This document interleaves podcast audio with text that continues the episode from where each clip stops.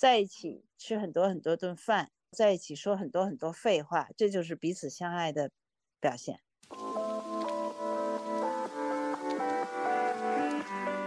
Hello，大家好。Hello，大家好，这里是听说更年期，我是南希，我是思佳。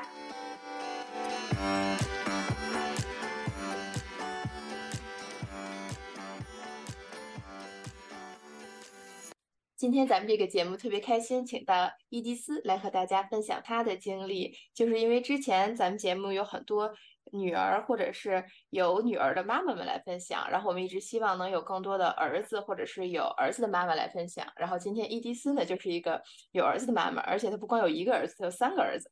我们想请伊迪丝来跟我们聊聊。首先，作为有儿子的妈妈，我觉得跟有女儿和妈妈之间的沟通的感觉是完全不一样的，所以还挺好奇从您的角度看整个跟孩子的沟通，然后包括在更年期期间跟儿子的沟通，或者是说整个更年期期间和儿子的关系，我们都挺好奇的。而且在最后的话，我们也希望能跟您聊聊，现在有好多成年的儿子们，他们其实还挺想跟妈妈们更深入的沟通，向妈妈表达他们的关心，但有的时候呢，他们又挺害羞的，不知道怎么迈出这一步。所以想从您的角度也来聊聊，看看妈妈们期待儿子们怎么样的一个表示。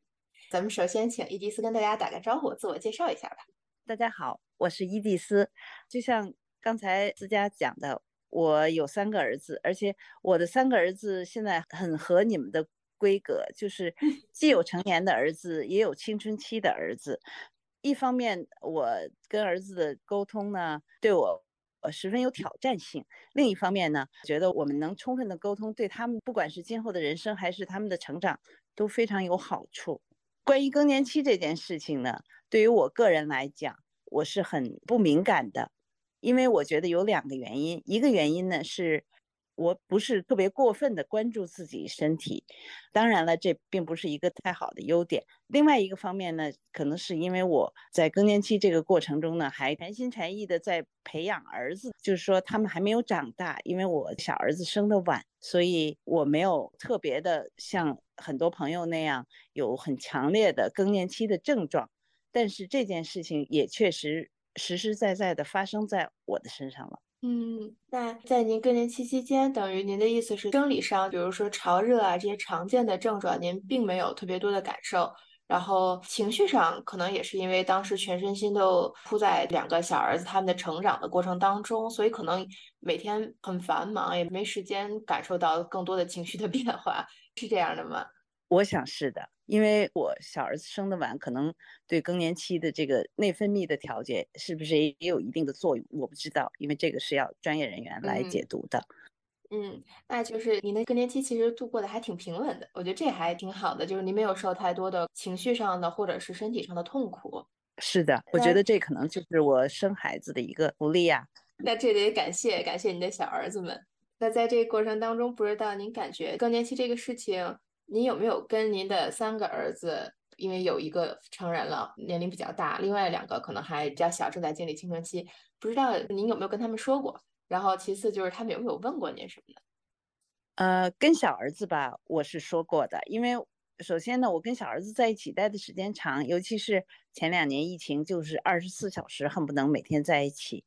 他们在学校的受到的教育呢，他们因为谈到性教育，谈到身体的发育，然后我也会跟他们讲，我说现在你们的荷尔蒙水平是在跳跃的，妈妈的荷尔蒙水平也是在跳跃的。我们是讨论过这个问题，但是很学术。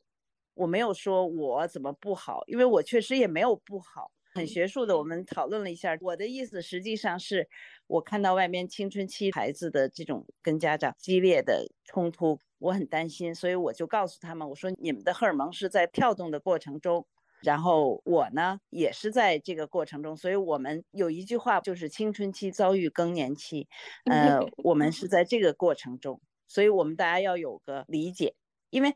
他们在学校，他们是讲的青春期的事情，性教育什么这些事情，他们是完全的讲，但是他们确实没有涉及到更年期，因为那件事情离他们太远了。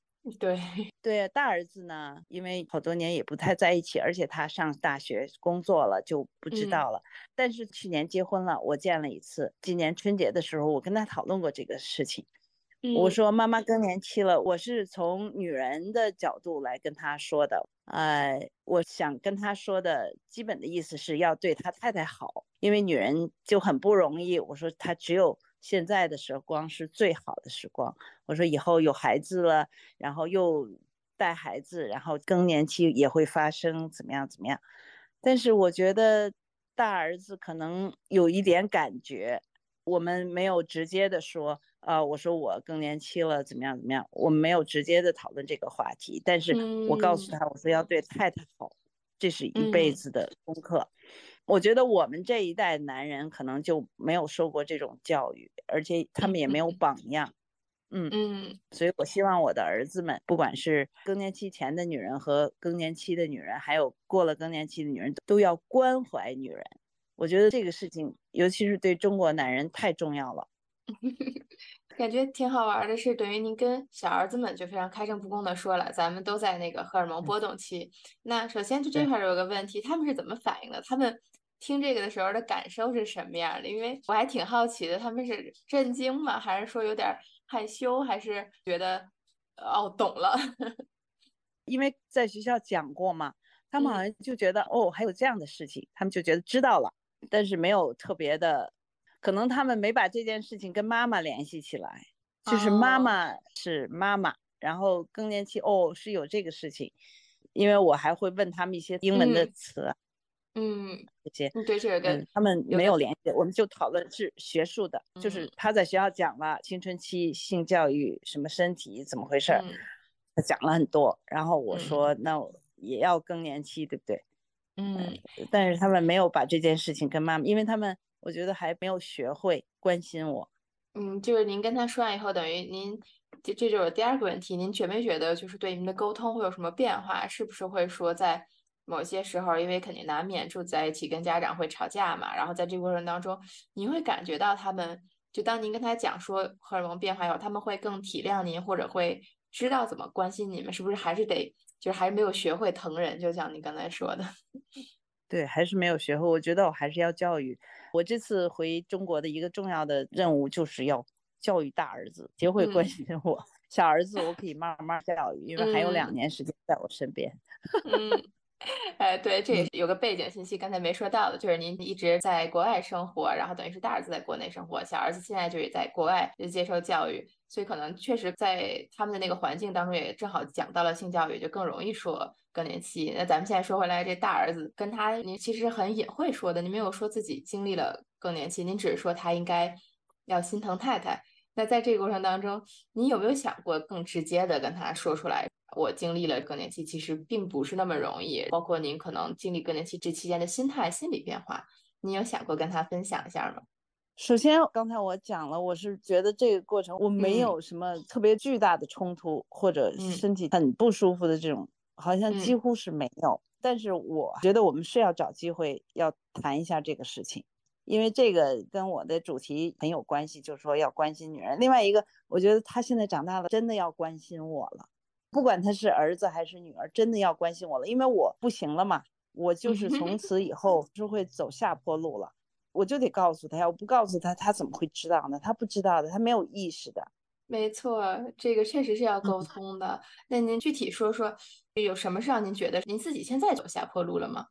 我觉得还好，我觉得还挺好的，我整个状态还不错，因为我任务不是还没完成嘛，所以我跟 我。同龄的朋友不太一样，我同龄的朋友都是已经空巢了嘛，嗯，孩子们都哪了，我还没有到这个，所以这是我幸运的一个地方。但是我也辛苦，可是你知道人有两个方面嘛，一个是身体上，另外一个就是精神上，就是说我那个精神一直在支撑着我，一定要努力，不管是为儿子还是为我自己，我一定要努力，所以蛮好的，我状态还行，现在没有下坡的感觉。对我真的是觉得您特别有活力，然后真的没觉得下坡，就是我还挺期待等您两个小儿子都上大学以后，我觉得您应该是大放光彩的时刻，因为终于可以不用忙他们了，可以去发展您的爱好，您一直的写作啊，各方面就可以大放光彩的时候到了，所以我还挺意外，您刚才说您觉得开始走下坡路的。是的，因为有一个现象就提醒我了，因为今年三月底我从法国回来，我就阳了，阳了以后。我就躺了一个星期，我在我记忆中我从来没有这样过，后来我想，大概这个就是老了的感觉，就不行了嘛。我这次就提醒我了，所以我觉得以后我还是要学习一些，就是说关于更年期的事情，关于以后的身体上的事情，就是还是要更多的关注自己的身体，嗯，关注自己的感觉，然后呢才能有措施应对嘛。所以我觉得你们这个节目特别好，因为让女人关心自己，先体会自己，然后才能有措施。那刚才您说了，这回主要的一个主题就是要跟大儿子沟通，教他怎么来关心您。那我觉得这块可能不光是您大儿子，很多儿子们他们都挺好奇的，都想来偷师一下。您想跟大家聊聊，您觉得怎么样关心妈妈？妈妈需要怎么样被爱护呢？我做了两件事情，一件事情是。我从来不主动给他打电话，因为我知道他很忙，一会儿玩了，一会儿工作了，对不对？但是他只要打电话过来，我无论做什么事情，我都会陪着他聊天。因为我们不在一起嘛，所以这个机会我还是很珍惜的，就是要跟妈妈说话，有关无关的事情都聊得很多。呃，我也让她知道我的朋友我在干什么，这是一个。另外一个就是过年过节的时候。比如我过生日，比如过春节，比如前一阵母亲节，我会去要礼物。我觉得这个是我 挺棒的一件事儿，因为他想不起来嘛。既然你想不起来，我就要。因为前一阵他在温哥华，然后他要走，他五月六号回北京，然后下一个周末就是母亲节嘛。我说你给妈妈的母亲节礼物准备好了吗？他说啊，你好像也不缺什么。是啊是啊，我说我不缺什么，但是你买的东西我都喜欢。然后俩人就出去给我买礼物了，我会要，每次我都会要。然后过春节也是，呃，要礼物特别好，我觉得这特别好。我觉得这个是我的创举。对对，我觉得首先是觉得你们那辈人要礼物其实是挺难的一件事儿。我觉得这个对于我们这边人相对是会容易一些，说要一个什么。但我觉得您那辈儿要礼物，首先是一个很不容易的一步。而且其实礼物就是一个爱的语言，可能您并不是真的缺一个什么让他给点，是咱不是经常会说有五种爱的语言嘛？有什么好听的话，然后有身体的接触，有在一起度过非常美好的时光，然后有礼物或者是给您做一些非常实的事儿，就有这五种语言。那可能有的人就是您就是很喜欢礼物这个语言，然后它就是一个沟通的途径，我觉得就特别好。这点上可能。真的，我们也得鼓励更多的妈妈们更主动的去表达，说自己想要什么。哎，我觉得这个真的是非常非常棒。是的，然后我就特高兴，因为我要来了好几年了，已经，因为我一直在国外嘛，嗯，呃，然后又是疫情，对吧？大家见不到，然后我要来了，很漂亮的 鞋子、手机、酒，就给我打包了一箱一个盲盒的酒，嗯，然后衣服。左一件衣服，右一件衣服，而且全是粉色系列，因为我大儿子知道我喜欢粉的，然后我就觉得其实他就拿妈妈永远当小女生的那种 感觉，全是粉衣服，好几件，全是我要来的礼物，所以我也很高兴。我看到这些东西，我就很高兴。我不管我是要的还是，反正是儿子给我的，对呀，挑啊款式啊什么的，要我自己我肯定不会去买，就就这么 坦白的，要我自己我肯定不会买这种。就是鞋子也是，嗯，我肯定不会买，但是他给我了，我也很高兴。反正现在大家都不缺东西，对不对？嗯，我觉得你做的特别好，而且 也是某种程度上的一种沟通。就像您说的，这个东西可能让您自己买的时候，您不会去买，因为您看自己的角度总是以一个妈妈要照顾儿子的角度，你可能第一会想这个事情实不实用、经不经脏，就是我们典型开玩笑，我们就说妈妈买衣服的标准，但是可能。从他的那个角度给您买的时候，就是他的欣赏您的角度，他希望您能拥有您喜欢的东西，而不用想说这个事情什么金不金脏呀，就是这些特别实在的方面。他希望您情绪上、感情上得到释放。哎，我觉得真的是一个特别好的一个爱的沟通，我觉得特别甜。您穿着那个衣服鞋的时候，肯定也特别开心、特别幸福吧？是的，是的，特别好，特别美。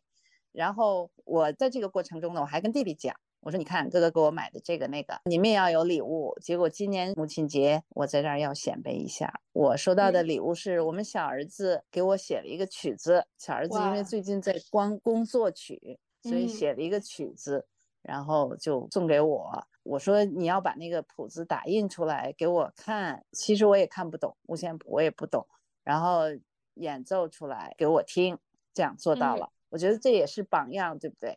然后大宝就给我做了一顿意面，这也是我要的呀。我说要给礼物呀，因为你们没有钱。他说妈妈，我们没有钱，我哥哥有钱，所以我哥哥给你买礼物，我没有钱。我说没事的，不光是钱可以买礼物，那你们就想你们的办法。结果，嗯啊，小宝就写了一个曲子给我，然后大宝就做了一盘意面给我，那我也很好好啊。可爱呀，我觉得特别温馨。就是我们都感觉到，好多时候就礼物只是一个形式，它更多的是传达一种情绪、一种情感，而且礼物真的不是跟钱挂钩的，它就是那份心意。比如他在给您写一个曲子的时候，他可能心里想着您，然后他做饭的时候心里想着您，就是这个感觉特别好。对，而且我以后还是要这样，就是要要。对 而且我也鼓励妈妈嗯们也要这样，就是对想要比较任性一点，说出来。我觉得，尤其是更年期，因为在普遍的意义上，大家觉得更年期以后的女人都老了，对不对？就是我们不讳言，我现在从我自己啊，我不讳言我正在变老，因为这是自然规律，谁也逃不嗯脱。但是我们要给自己制造新的场景，然后嗯体会这个爱，体会这种生活的美好，这个嗯我觉得是很重要的一件事情。没错，没错，我觉得这是一个特别温馨、特别浪漫的一个事情，就是它是那种浪漫主义。虽然您会说觉得更年期之后是老了，可能在我们看来只是人生的第二个阶段，但是可能有些感情，有些情绪还是会感受到那种失落感。就像您说，那这经历身体上的那种无助、没法改变的事情，那是会很痛苦的。但是如果在这个时候能有家人的陪伴，然后能自己给自己找到一个新的状态，我觉得这是一件特别幸福的事儿。我反而觉得也是一种解放，就是您可能之前没有时间、没有精力说想让儿子们这样宠您，但是现在您给自己创造了这个新的机会，我觉得是一件很有生命力的事情。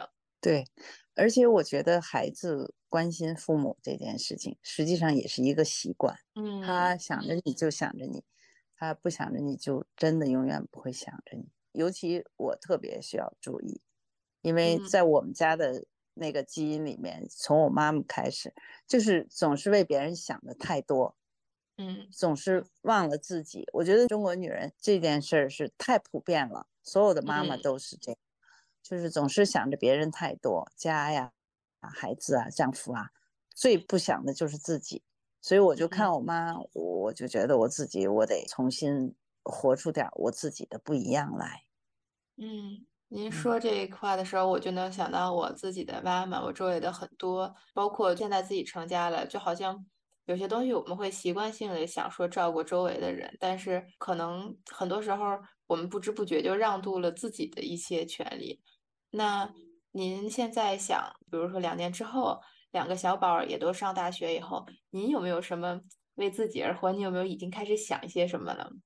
其实我不想的，我从生了小宝以后，因为我生的比较晚，我自己一直带，我从来只是想明天的事情，我嗯不想那么远，因为我想那么远的话，我就会很焦虑。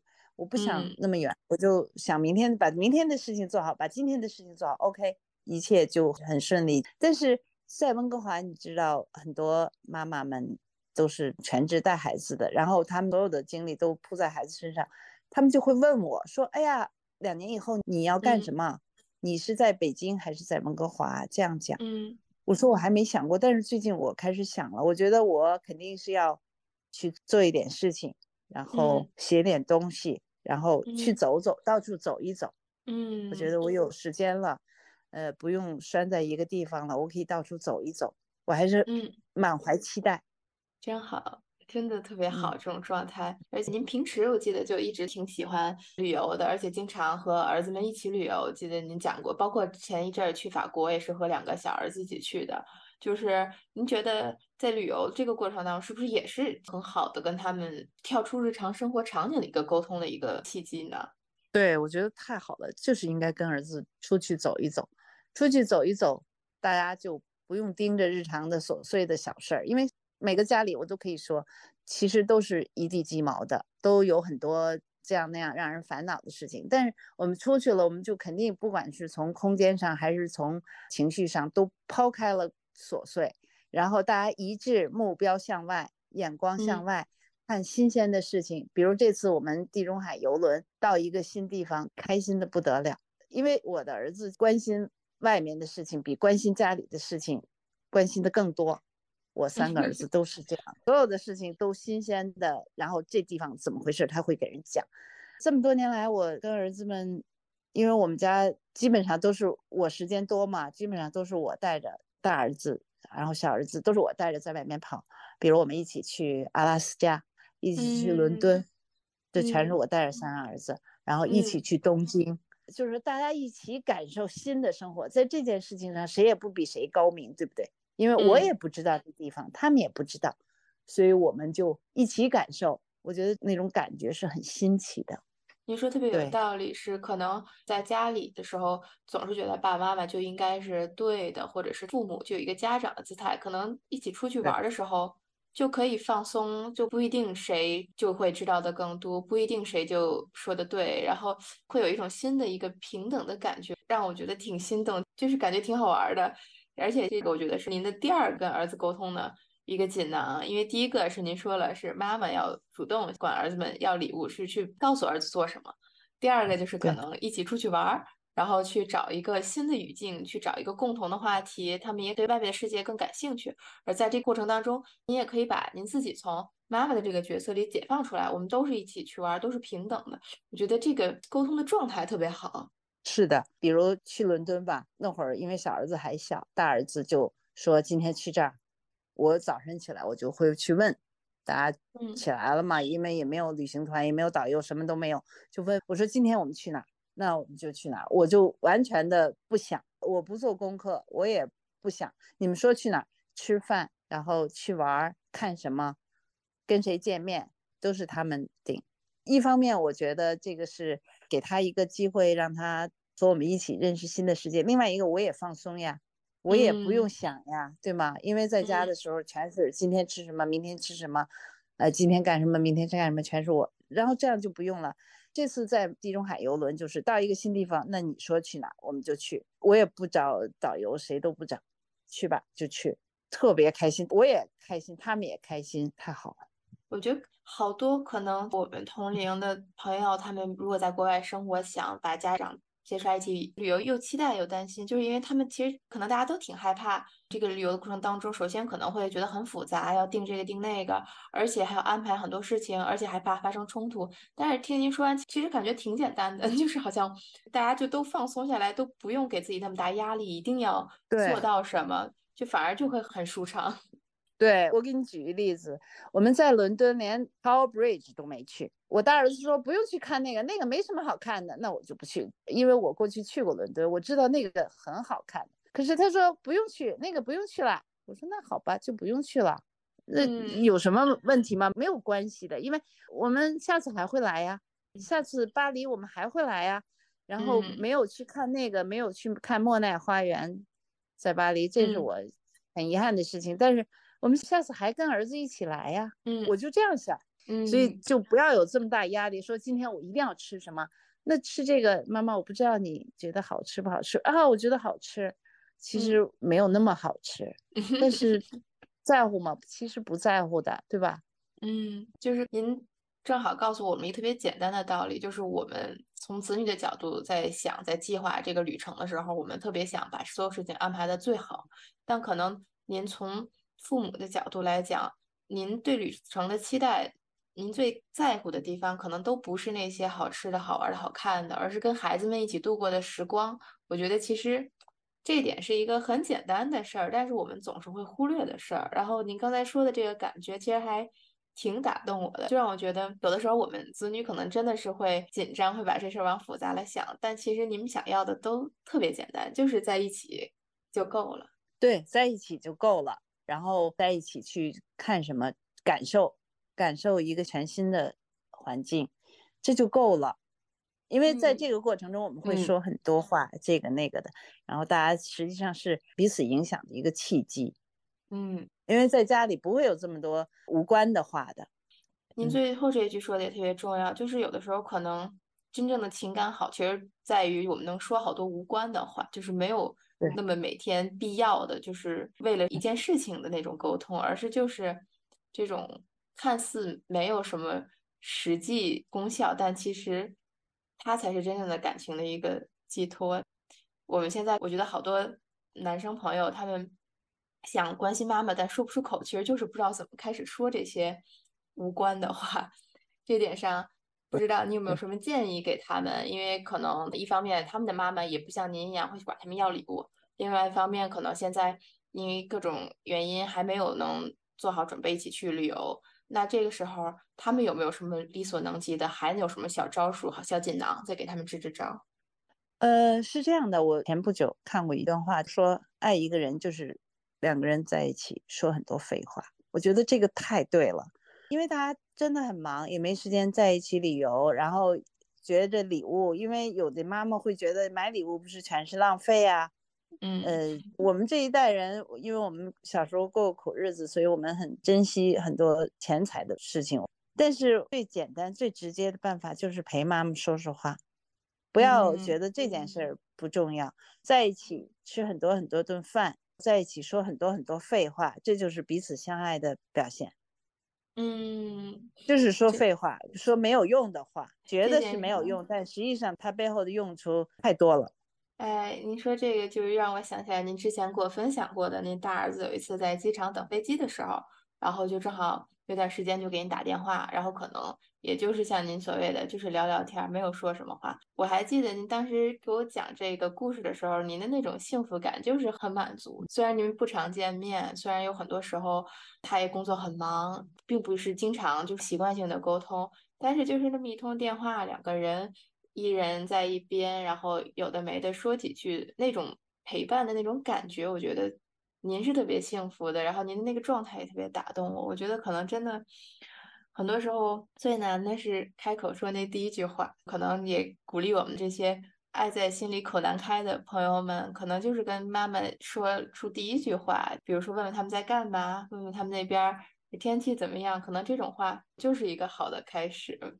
是的，我特同意你这个说法。实际上，大家不可否认，妈妈肯定是在孩子心里面的。但是就是会忽略的心里那块东西是妈妈 是给妈的，这是肯定的，因为这是安全感嘛，孩子的安全感就是说无论我怎么样，嗯，我都能从妈妈那儿得到无条件的爱，对吧？无论我多差，无论我多不讲理，都会从妈妈那儿得到无条件的爱，这是大前提。实际上我是很期待儿子成年以后，其实跟妈妈的感情会更好，因为他见多了嘛。所以他会知道妈妈的不容易，然后就会陪妈妈说说话就够了。你知道天底下所有的妈妈不需要那么多钱，不需要很炫的东西，但是儿子能陪陪说说话最好，这是最好的礼物。嗯。哎，真的，你说最后这句其实让我还挺感动。确实，妈妈是最容易被我们忽略的那个，对，那个地方。我也一样的，我也一样的，因为我这两年这件事情也想了很多。就是说，我们对父母的报答总是不如我们对孩子的投入。嗯，但是没办法，这就是生命嘛，就一代一代这样弄下去的。所以我们有空的时候，还是陪妈妈说说话吧。嗯，好的，这个真的是也是让大家放松心态。可能有的时候并不一定非得有什么事儿，然后当你觉得不知道跟妈妈说什么的时候，其实说点什么都行，可能说点什么妈妈都想听。尤其是我们感觉到儿子们会更难开这个口，但是今天伊迪丝来跟大家分享了，就是说所有的妈妈都是这样，尤其是有儿子的妈妈，更是你只要说一句简单的话，那边就会很开心。是的，跟有女儿的妈妈真的不一样，因为 我看人家有女儿的妈妈都是陪妈妈逛街，跟妈妈一起穿衣服、试衣服，我觉得这个太好了。但是那儿子就不行呀，对于我来说，我就接受这个现实。然后更重要的是找到自己一种喜欢的方式跟儿子沟通。嗯，我觉得您今天跟大家分享这些都是特别好的方式。您在找这些方式的过程当中，您有没有过什么困扰，或者是说觉得不那么成功的尝试，可以给大家分享一下吗？你刚才听到我讲的没有？我从来不主动给他打电话。嗯，为什么？就是因为，比如他上班的时候肯定不行嘛。那下班以后，那我给他打个电话，那他说我在外面吃饭，我在外面呢。那其实我有时是很受挫的，你懂吗？哎，所以我就不主动打电话了。当然了，这个也不一定是好事情，因为我在所有的关系中都是这种不那么主动。但是我在想，以后我是不是会主动一点？而且我觉得年轻的朋友们是不是也大家就都主动一点，在所有的关系中，不光是亲子关系、亲密关系，可能主动一点，就是说整个关系也有益处。嗯，对，因为疫情期间呢，我开始看一些心理学的东西，因为我准备研究一下彼此关系问题，因为这个太重要了，不光是亲子、亲密关系，还有同事这种关系。呃，但是我还没找到入口。所以你说我受什么挫，有什么不开心的经历，就是这个。如果他要是说啊我不行怎么样，那我真的就会很受挫。这可能是跟每个人成长经历有关系的。我从来就是这样的，我努力把我自己做最好。但是你要说让我跟别人去弄，我主动性一直不够。哎，我觉得，但是也听到您之后想尝试更主动一点，我觉得还是也能感觉到，在这个过程当中，虽然。您挺受挫的，但是您找到了您现在舒服的状态。即使您不主动给他打电话，他也会主动给您打电话，这也挺好。而且你也决定可能在其他方面更主动一点儿，比如说跟他们聊礼物的事儿，然后跟他聊他跟他太太的关系等等。我觉得这也是。就你找到其他方面去突破，听完了以后，就是让我特别有动力，在所有的关系当中也都更积极、更主动的去沟通，因为很多时候不沟通会错失掉很多特别好的东西。是的，是这样的。对于我来说更是这样，因为我觉得我们现在就是要珍惜每一天呀，珍惜每一个时刻呀，这个太重要了。而且我还要不断的打开我自己的新的境界。我自己新的场景，我自己要去打开。嗯，其实每个人都一样的，所有的人都说啊，去陪一个老人过年吧，过一年少一年了。难道我们年轻的人就过一年多一年吗？不是的，这个是我太深刻的认识到这件事情了。嗯，所有的人不管你多大，都是过一天少一天。所以呢，我们能够做到的，只能抓住这些所有的想做的事情。所以我一直有一个观点，就是说。要多用心，少用脑子想问题。像我，我是工科女，对不对？学工程的人有一个很大的毛病，就是用脑子想，这是应该怎么办？逻辑上怎么回事儿？什么什么什么什么，就是各种都在了。但是心里的感觉往往被忽略，所以要多用心想，多用心感受，少用脑子想，这个太重要。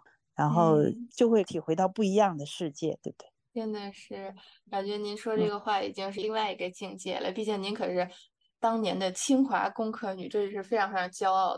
您经历过工科这个非常严谨的逻辑性的思维以后，您觉得可能确实它是不足以感受美好生活的全部的。美好的生活是需要非常理性的分析，但也需要内心的真实的感受。我觉得这个可能是给很多现在还在打拼的年轻的朋友们的一个非常深刻的一个建议了。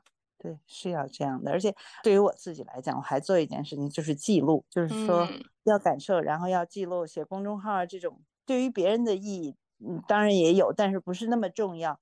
更重要的是对我自己，就是说我当时想了这件事儿，我写下来，然后我写的还能给别人看，这就已经很棒了。